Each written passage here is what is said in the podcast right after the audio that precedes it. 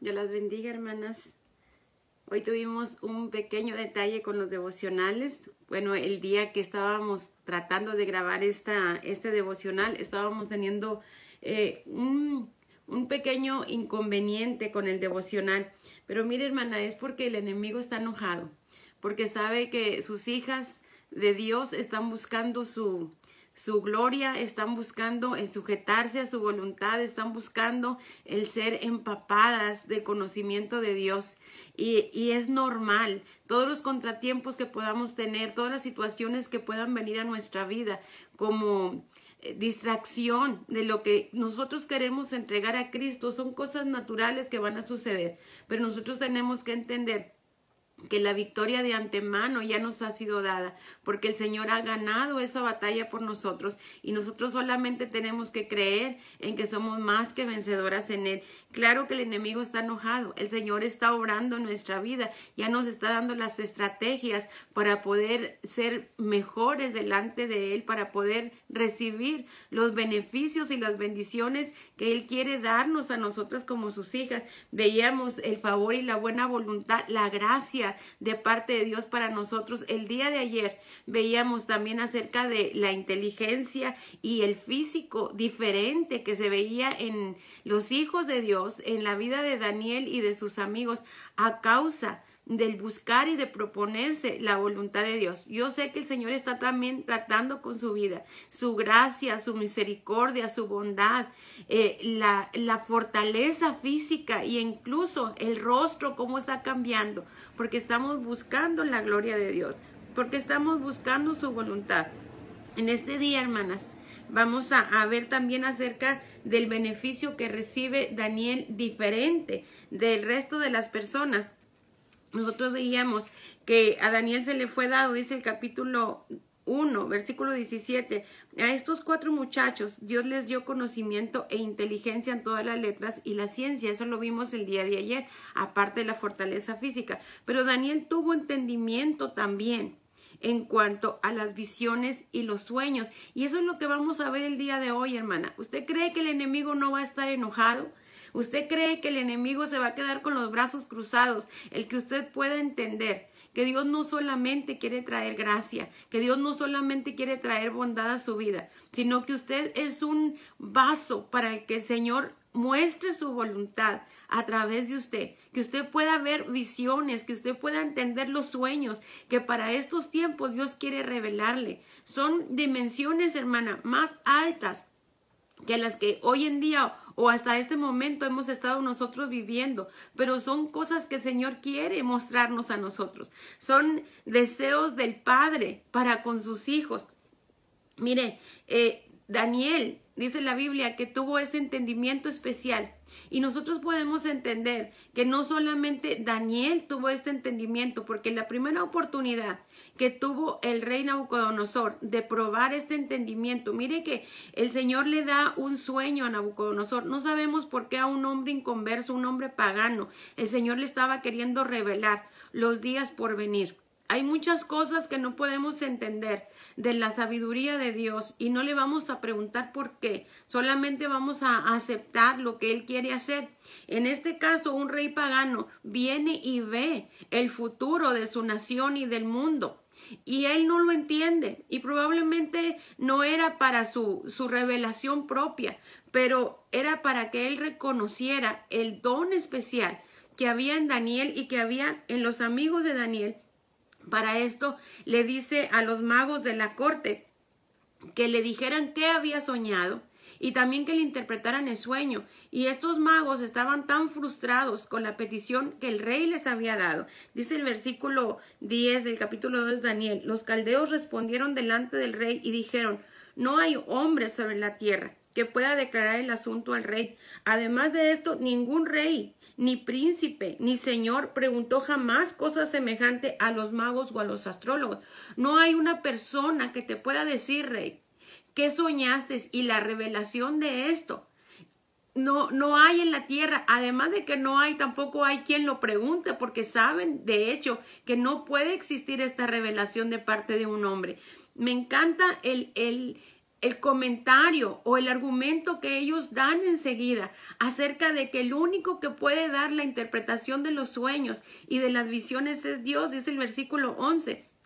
Porque el asunto que el rey demanda es difícil y no hay quien lo pueda declarar al rey, salvo los dioses cuya morada no, no es con la carne el hombre por sí mismo, con su sabiduría humana, no puede entrar al entendimiento de otra persona y tratar de sacar. Mire, hermana, que hay mucha gente que lo intenta, que hay muchos charlatanes y muchos falsos eh, personas que adivinan el futuro, pero no necesariamente eso es lo que, lo que Dios ha dicho. Pueden pretender ellos pensar o el enemigo puede hacerles a ellos de alguna manera eh, falsear o falsificar la información para que parezca, pero Dios a nadie le ha revelado el futuro más que a los hijos de Dios, cuando estos se proponen a entender la voluntad de Él y el propósito de Él. Dice en ese mismo capítulo 2 más adelante que se acerca eh, Daniel a sus amigos. Primero va y pide prórroga para las vidas de ellos porque ya había habido una sentencia en contra de los magos y en contra de los sabios porque no podían interpretar esta visión que él había tenido, que el rey había tenido. Y se acerca Daniel a sus amigos, dice el versículo 17, se fue a su casa y le habla a Ananías, a Misael y a Azarías, sus compañeros, para que pidiesen misericordias del Dios del cielo sobre este misterio, a fin de que Daniel y sus compañeros no perecieren con los otros sabios de Babilonia. Ahora, por eso nosotros entendemos que no solamente a Daniel le había sido otorgado este don especial de poder interpretar sueños y de entender las visiones, porque él va y busca a sus compañeros, porque también sus compañeros tenían la misma sentencia que todos los magos, que todos los sabios. Entonces quiere decir que también ellos tenían esa sabiduría especial de parte de Dios. La que tenían los otros que habían sido amenazados era una sabiduría humana. Era una sabiduría eh, de parte de la ciencia. Incluso podía haber ahí algo que ver con el enemigo.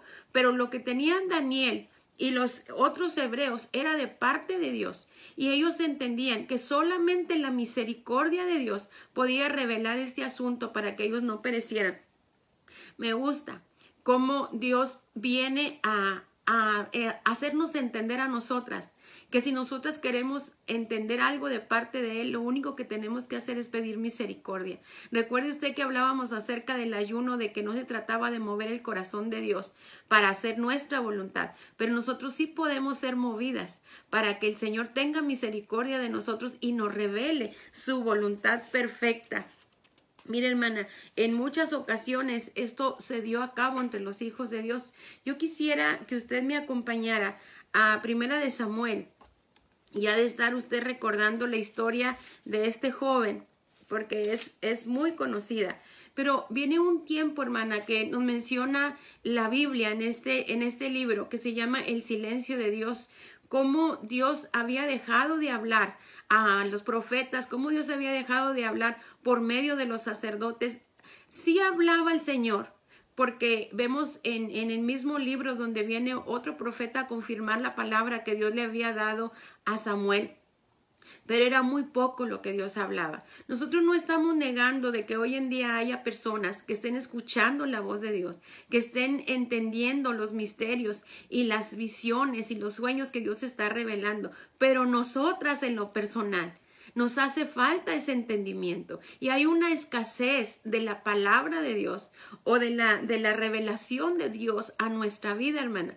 Por eso estamos a esta hora disponiendo que nuestra vida sea parte de, de, estas personas que son instruidas de parte de Dios. Mire qué dice el capítulo 3, versículo 1.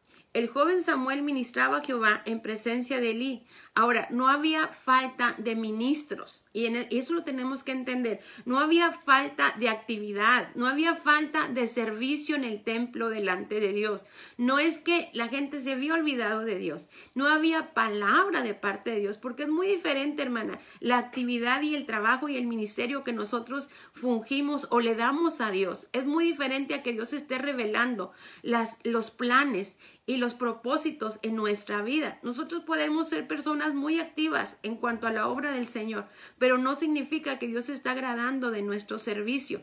No significa que Dios nos está hablando. Significa que nosotros estamos disponibles o estamos dispuestas, pero no significa que Dios está trabajando o está hablando en nuestra vida. Es por eso, hermana, que muchas veces hace falta este tiempo donde nosotros le permitimos al Señor el que Él hable a nosotros y nosotros ser sensibles. Sí continuar en, en, la actividad, sí continuar en el ministerio, es nuestra obra. Yo ya le dije que cuando usted busca la voluntad de Dios y la quiere, tarde o temprano usted va a encontrar la voz de Dios y los planes de Dios en esa, en esa actividad porque estamos queriendo que el Señor se agrade de nosotros, pero también tenemos que disponernos a que Él nos nos hable a nosotros.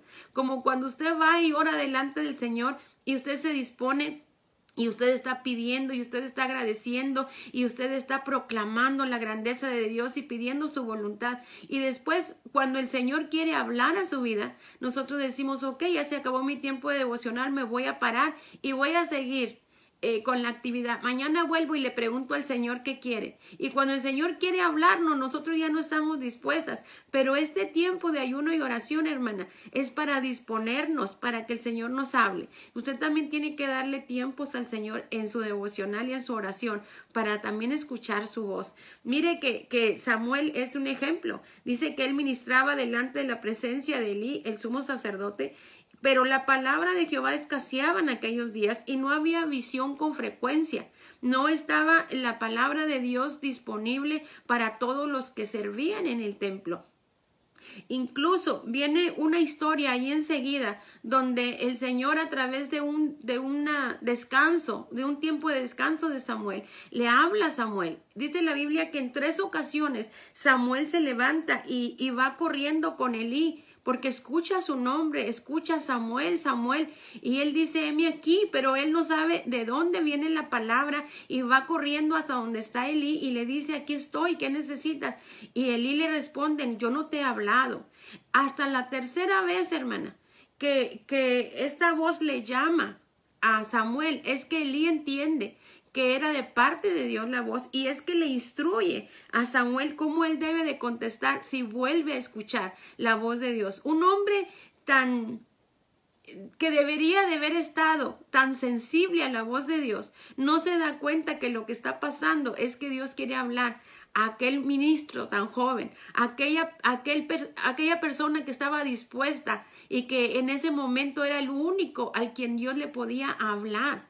Pero le digo, hay mucha actividad, hay mucho ministerio, pero hay muy poca sensibilidad de parte de Dios.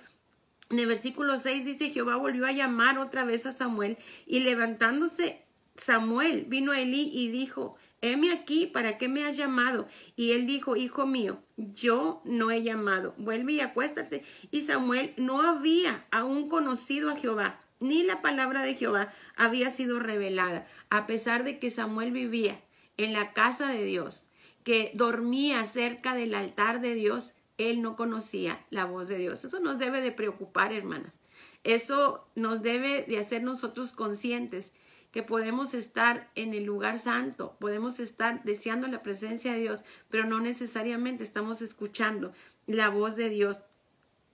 Dice eh, eh, en el versículo 9 que le instruye Elías Samuel y le dice, ve y acuéstate. Esta es la cuarta vez que le llama el Señor o que le va a hablar el Señor a Samuel y le dice, si te llamare, le dirás, habla Jehová, porque tu siervo oye. Y así fue Samuel y se acostó y otra vez escuchó la voz del Señor y el Señor le vuelve a hablar a Samuel y fíjese lo incansable del Señor, porque después de cuatro veces o de tres veces sigue con la insistencia hasta la cuarta vez, hasta que Samuel se da cuenta que el Señor quería hablar con él y se le permite al Señor hablar. De, eh, esta visión se trataba acerca de el pecado con el que Elí había consecuentado a sus hijos, porque los hijos de Elí eran hombres pecadores que habían hecho pecar al pueblo, que robaban de los sacrificios, que se acostaban con las mujeres que venían a adorar en el templo. Había muchas situaciones que estaban en desorden en la casa de Elí. Por eso Dios no podía hablarle directamente a Elí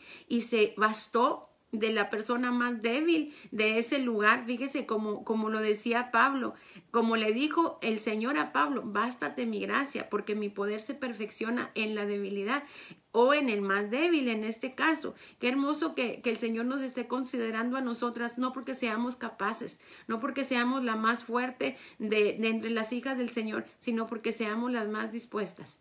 Entonces, hermanas, hay que disponernos. Yo quisiera hacerle notar un detalle tan hermoso que involucra a las mujeres en este eh, llamar o en esta visión que tuvo Samuel. Yo quiero hacerle recordar que antes de que Samuel naciera hubo una mujer que estuvo dispuesta a derramar su corazón delante de Dios para que el Señor trajera un ministro a, a los pies de él. Mire qué dice Samuel.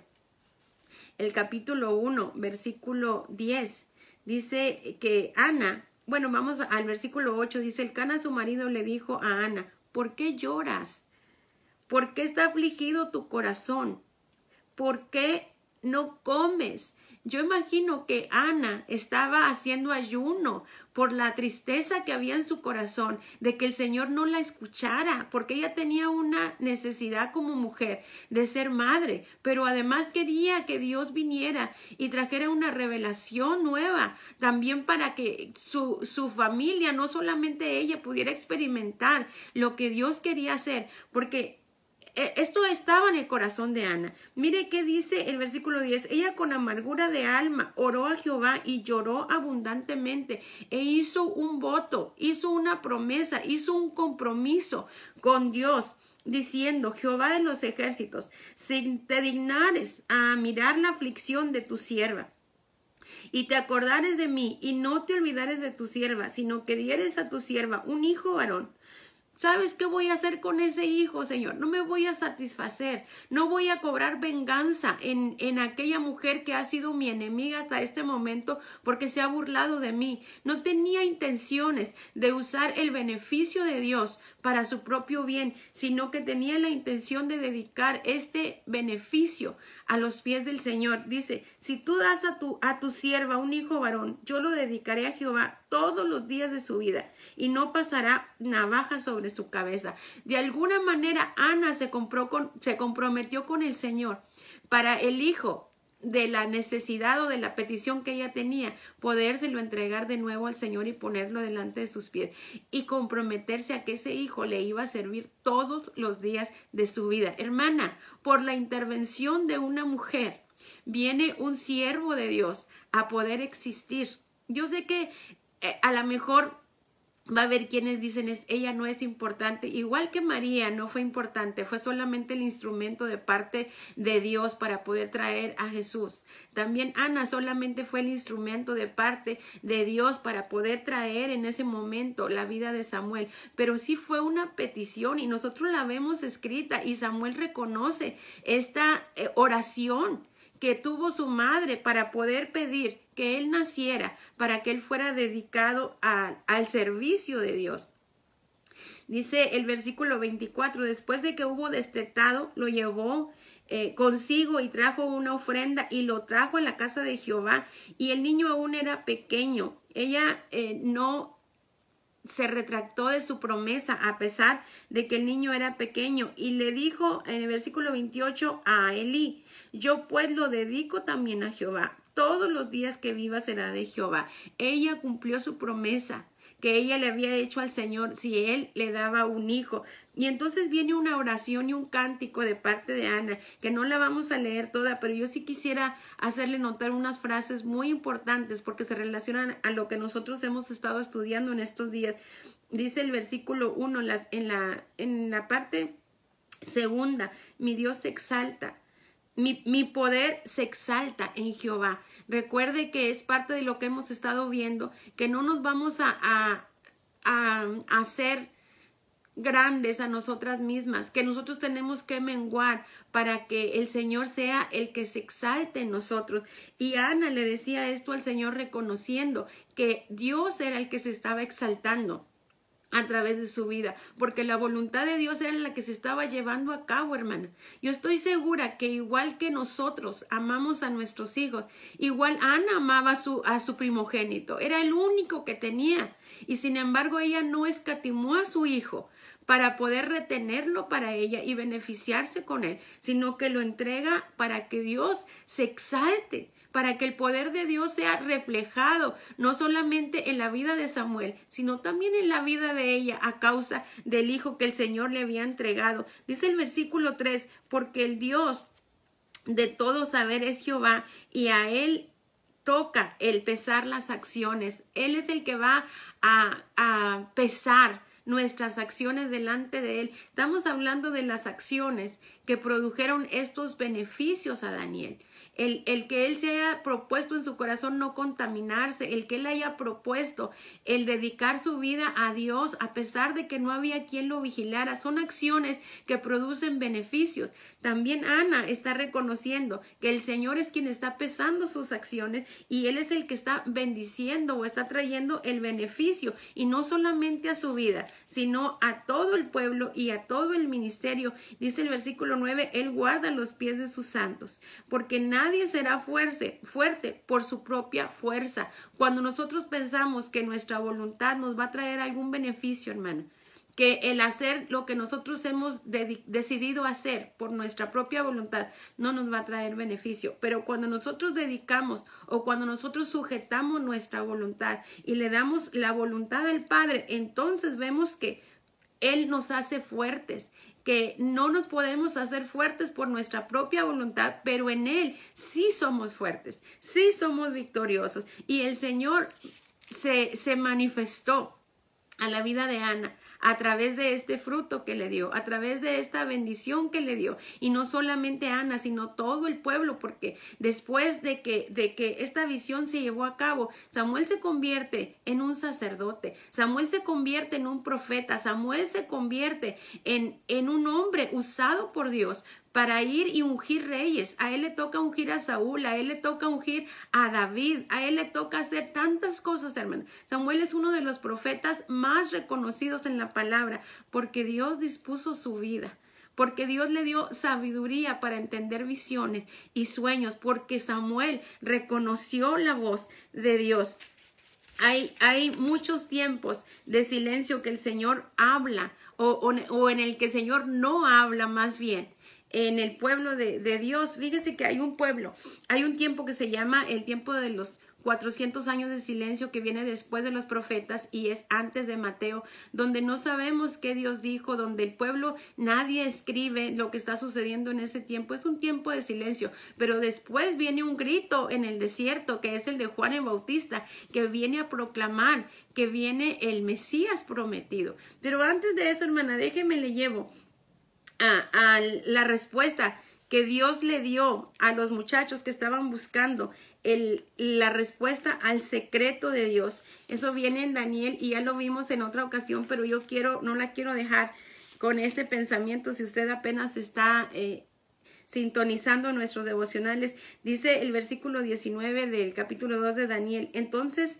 después de haber pedido misericordia a Dios, el secreto fue revelado a Daniel en visión de noche. Entonces Dios viene y revela el secreto que él le había dado en, en sueños al rey para que Daniel pudiese manifestar que el rey de los cielos, como habían dicho aquellos caldeos, dice, no hay quien lo pueda declarar al rey, salvo los dioses cuya morada no es con la carne, para que se pudiese reconocer que Dios habitaba en la vida de Daniel y de estos jóvenes, porque el Señor estaba revelando el secreto. Hermana, no es algo exclusivo de Daniel y de Samuel, no es algo que solamente eh, existió en el Antiguo Testamento. Yo quisiera llevarla a Joel capítulo 2. Yo sé que usted ya sabe de antemano para dónde vamos. Es hermoso el pensar en que esta promesa está vigente para nosotras hoy en día y que el Señor aún quiere manifestarse. Mire qué dice después eh, el capítulo 2, versículo 27 y conocerás que en medio de Israel estoy yo. La gente va a reconocer que Dios está en medio de su pueblo. Nosotros sabemos que Dios está en medio de su pueblo. Ahora necesitamos ver la revelación de Dios a través de lo que Dios ha prometido. Dice, después de esto, dice el versículo 28, derramaré de mi espíritu sobre toda carne. Hermana, reciba la palabra que viene para estos tiempos a nosotros. Es para nosotros. El enemigo está enojado porque estamos entendiendo y nos estamos... Eh, nos estamos disponiendo para que esta promesa se lleve a cabo en nuestra vida. Dice, después de esto, toda carne profetizarán. Después de esto, Derramaré de mi espíritu sobre toda carne y profetizarán vuestros hijos y vuestras hijas. Vuestros ancianos soñarán sueños y vuestros jóvenes verán visiones. Los sueños, las visiones, las profecías, hermana, son para estos días, son para después del derramamiento del Espíritu Santo, son para los siervos y las siervas, dice el versículo 29, también sobre los siervos y sobre las siervas. Derramaré de mi espíritu en aquellos días. Nosotras nos hemos dispuesto como siervas de Dios. Probablemente nosotros ya no estamos jóvenes y no se menosprecie. Probablemente usted no se sienta anciana. Dice, no, es que yo no tengo sueños, es que yo no tengo visiones, pero usted se ha dispuesto como sierva. Entra dentro de la categoría de lo que el Señor quiere manifestar. Hermana, Hechos capítulo 2. Si me acompaña usted allí, viene eh, también esta profecía, después del derramamiento del Espíritu Santo, que nosotros vimos que vino como promesa a los apóstoles, porque el Señor les dijo, no se vayan, los voy a investir de poder. Recuerda que fue una de las lecciones pasadas. Los voy a investir de poder y entonces ustedes van a tener la capacidad de ir a predicar lo que yo les he enseñado al mundo. Y este evangelio se va a empezar a desparramar por todo el mundo, por Jerusalén, por Judea, por Samaria y va a llegar hasta lo último de la tierra. Hermanas, esa promesa está vigente porque el Espíritu Santo llegó en esos días y se derramó como como lo que Dios había prometido, como fuego, como lenguas repartidas. La gente que estaba ahí fue testiga de lo que estaba sucediendo y cómo los apóstoles y cómo la gente que no sabía idiomas comenzaba a hablar en otros idiomas glorificando a Dios. Mire qué dice en, el versículo 8 del capítulo 2 de Hechos, ¿cómo pues les oímos nosotros hablar cada uno en nuestra lengua en la que hemos nacido? Aparte de que la, las lenguas, hermanas, siguen vigentes, no vaya usted a descartar el hecho de que el Espíritu Santo se siga manifestando a través de las lenguas. Dice, los partos, los medos, los elamitas, que habitamos en Mesopotamia y Judea, en Capadocia y en Ponto, en Asia, en Frigia, en, Panfil, en Panfilia, en Egipto y en las regiones de África, más allá de Sirene. Romanos, aquí residentes, tanto judíos como prosélitos, cretenses y árabes.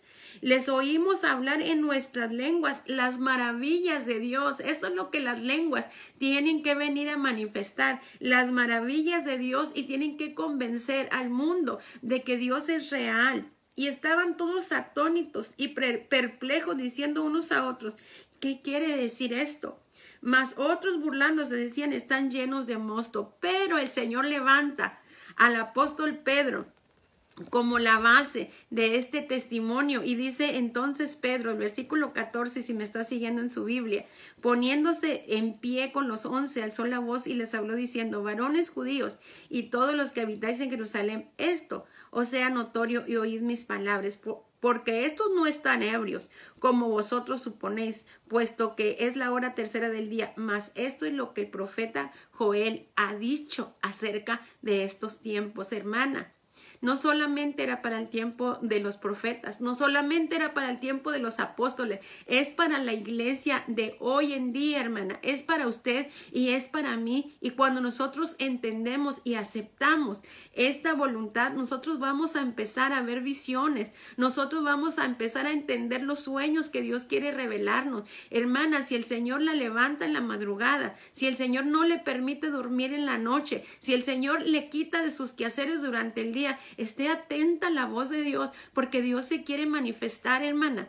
No, no piense usted que viene de parte de usted esta revelación o este pensamiento o esta eh, situación que está ocurriendo, porque nosotras, hermana, queremos seguir dormidas, porque nosotras estamos cansadas y podemos pasarla de largo, pero cuando el Señor se levanta o cuando el Señor nos levanta y nos dice, hija, quiero hablar contigo, hija, despierta a escuchar, hija, quiero que interrumpas lo que estás haciendo y te dispongas. Hermana, no viene de usted, no viene de usted.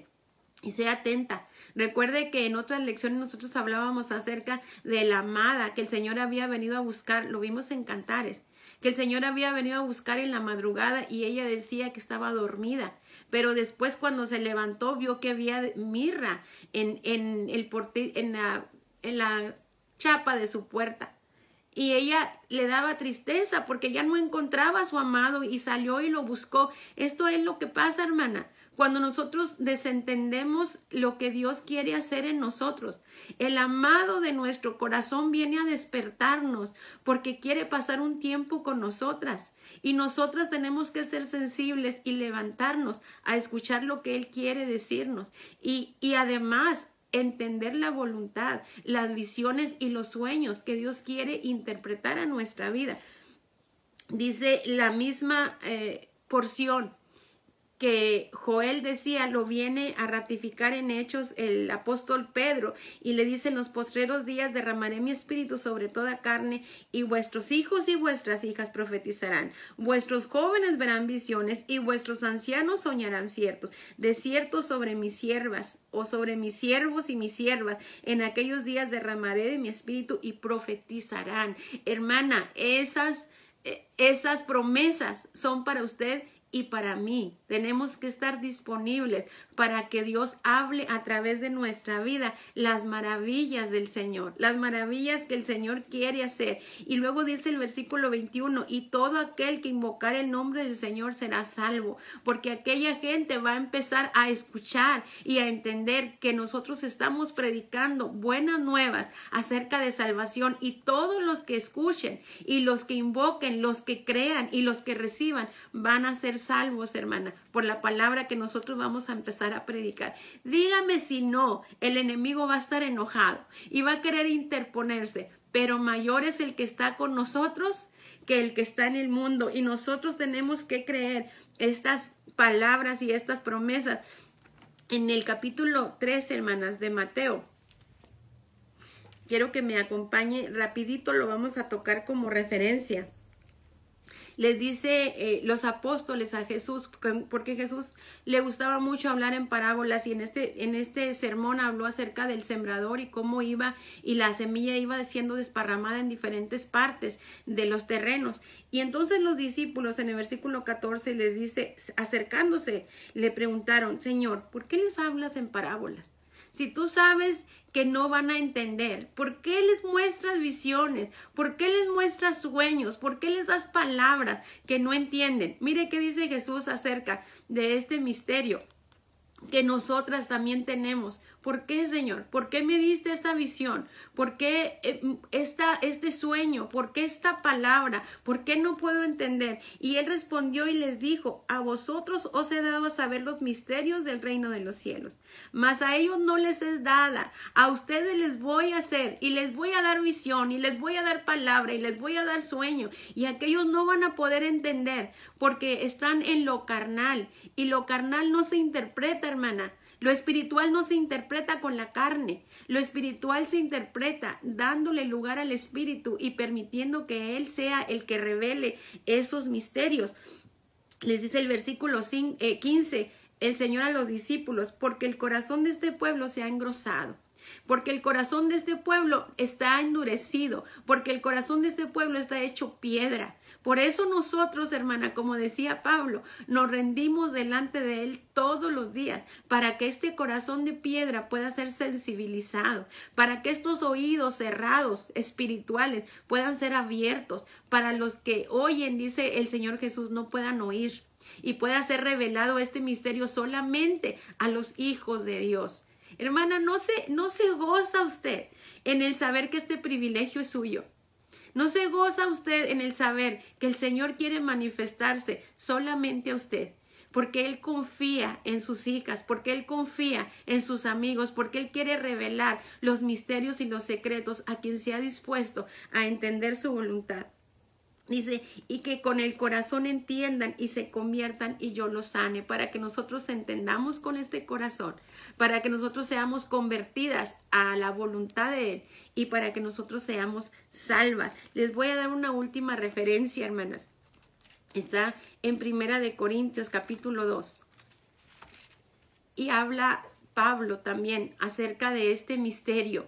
No es algo que nosotras no deberíamos de saber. Sin embargo, muchas veces eh, lo ignoramos por no ir a la palabra. Queremos conocer la voluntad de Dios y la voluntad de Dios está frente a nosotras, está escrita. Además de las cosas que Dios quiere hablarnos, nosotros podemos ir a la palabra y, y buscar, Señor, ¿qué quieres? ¿Qué necesitas de mí? Dice Pablo, hablándole a los Corintios, dice, y el versículo 4, y ni mi palabra ni mi, ni mi predicación fue con palabra persuasiva de humana sabiduría. Yo no vine hablándoles a ustedes con la sabiduría humana que yo había aprendido, porque usted tiene que saber que Pablo era un hombre muy educado, una persona que había sido enseñada a los pies de Gamaliel, que era uno de los maestros más reconocidos de, de Roma y, y él le había tocado este privilegio, a él le había tocado el privilegio de ser estudiante o discípulo de este maestro. Y dijo, sin embargo, yo no les vengo a enseñar lo que a mí me fue dado de parte del hombre o de su sabiduría. Dice, sino con demostración del Espíritu y de poder, sino que yo les vengo a hablar con el poder del Espíritu Santo, que a mí primeramente me fue demostrado para que vuestra fe no esté fundada en la sabiduría de hombres. No es la fe, eh, no viene a radicar en lo que hemos aprendido de parte del hombre, sino en el poder de Dios. Lo que hemos aprendido de parte del poder de Dios. Y usted tiene que entender que el Espíritu Santo es quien da ese poder. Recuerde que cuando el Jesús sopló a los discípulos, les dijo, reciban el poder del Espíritu Santo y después de ese momento empieza a haber manifestaciones de ese poder. Es de quien está hablando Pablo, que va a venir y con el que nos va a hablar a nosotros o a los corintios. Y dice, sin embargo, hablamos sabiduría entre los que han alcanzado madurez. Esta sabiduría de parte de Dios solamente la pueden entender los que son maduros en el Señor no, la madurez no consiste, hermana, en el tiempo que usted tenga sirviéndole al Señor, sino en la exposición que usted tenga delante de Él y la disposición que usted tenga de recibir la palabra de Dios en su vida y comenzar a hacer su voluntad. Porque hay quienes pueden tener mucho tiempo sirviendo a Dios, pero no han dispuesto su vida. Esos son inmaduros. Esos son personas que todavía dependen de, de las personas que les puedan dar y les puedan enseñar, que puedan orar por ellos, que les puedan instruir la palabra. Y es cierto, en todo momento necesitamos instrucción de la palabra. Pero una persona madura, hermana, va a ir a alimentarse por sí misma. Va a ir a buscar el rostro de Dios sin que otra le esté diciendo, ora Busca al Señor, lee la palabra, disponte, sirve aquí, mira, se te ocupa allá. Siempre va a haber necesidad de pastoreo, siempre. Pero la madurez, hermana, viene con la disposición y la exposición del Espíritu Santo en nosotros. Dice el versículo 7, hablamos sabiduría de Dios en misterio. La sabiduría de Dios muchas veces es inescrutable, muchas veces no la vamos a entender. Dios es un Dios que sobrepasa nuestro entendimiento. No espera que nosotros podamos entenderlo completamente, pero sí espera que nosotros nos dispongamos a entender su voluntad y a permitir que el Espíritu Santo revele a nosotros sus planes perfectos. Por eso dice, este es un misterio. La sabiduría de Dios, dice, es, está revelada como a escondida, sabiduría oculta. Dice, la cual, dice Pablo, Dios predestinó antes de los siglos para nuestra gloria. Más que para que nosotros seamos glorificados, es para que nosotros podamos sentir la gloria de Dios en nosotros. Entonces es nuestra gloria porque nosotros lo sentimos de parte de Dios. Nosotras podemos sentir la presencia de Dios, podemos entender la palabra de Dios, la voluntad de Dios y nosotras salimos beneficiadas y bendecidas de parte de Dios. Dice el versículo 8, la cual ninguno de los príncipes de este siglo conoció, porque si la hubieran conocido, nunca habían crucificado al Señor Jesús, al Señor de la gloria. Si hubiesen entendido ese misterio y esa sabiduría oculta, hubieran entendido que Jesús era el Hijo de Dios, pero a ellos no les fue revelada. Antes bien, como está escrito, cosa que ojo no vio, ni oído yo, ni ha subido en corazón de hombre, Mire para quién las tiene reservadas el Señor. Son las que Dios ha preparado para los que le aman. En el, en el capítulo 10 de Daniel, eh, nosotros vemos cómo Daniel recibe una revelación de parte de Dios, una visión. Mire que Daniel recibe varias visiones de acontecimientos de los últimos días. Están difíciles de comprender porque Daniel no entendía Todavía no había venido el Mesías, menos en los últimos días, y a él le afligía este pensamiento, y es que se dispone a orar y ayunar delante de Dios para que el Señor revele en él. ¿Y sabe qué hace el Señor? Manda un ángel. Y lo primero que le dice ángel es muy amado de Dios.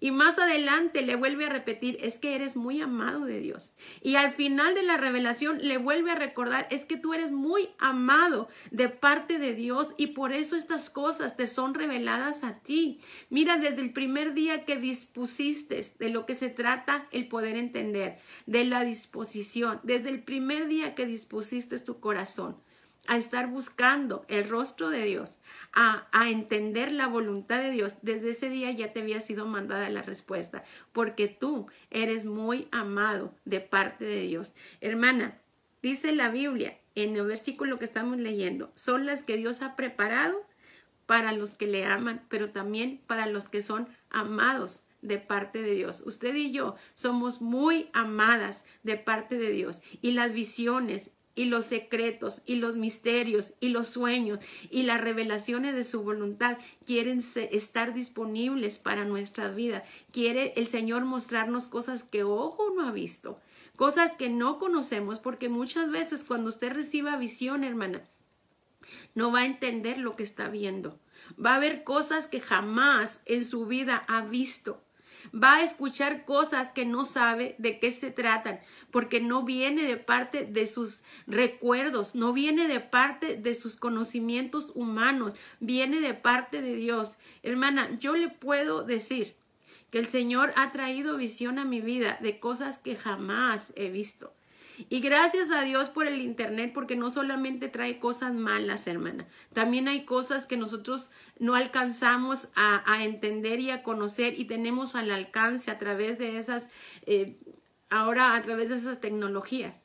Y he ido a buscar cosas que yo he visto en visiones y que ni siquiera sabía que existían y las he encontrado y he entendido de cosas que Dios quiere hablarme y he entendido cómo es Dios quien está hablando a mi vida, porque son cosas que yo personalmente nunca he visto y jamás hubiese entendido o hubiese imaginado que existían, pero que Dios ha venido a revelar. Son las cosas, hermana, que Dios tiene preparadas para usted.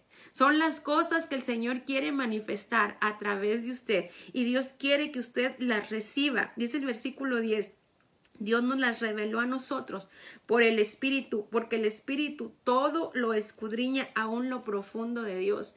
Si usted se dispone a que el Espíritu de Dios reine en su corazón, la presencia de Dios esté en su vida y el reino de Dios sea establecido, usted va a empezar a ver y a entender lo profundo del corazón de Dios, porque el Espíritu Santo se lo va a dar a manifestar y es el que lo escudriña. Dice el versículo 11, nadie conoció las cosas de Dios sino el Espíritu de Dios y nosotros nosotros no hemos recibido el espíritu del mundo, sino el espíritu que proviene de Dios.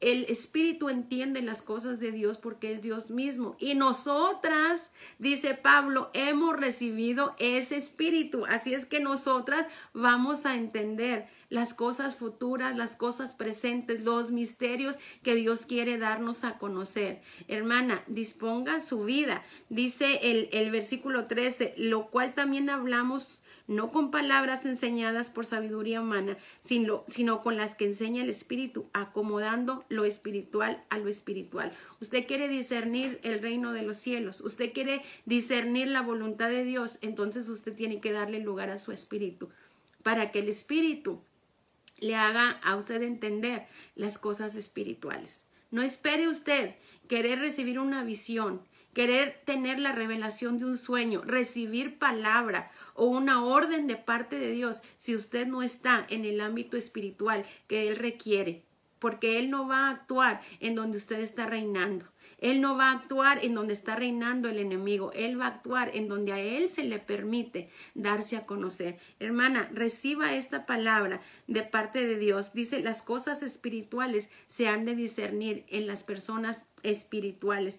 Y luego en el versículo 16 dice, porque ¿quién conoció la mente del Señor? ¿Quién le instruirá? Mas nosotros tenemos la mente de Cristo. Usted reciba esta palabra para su vida.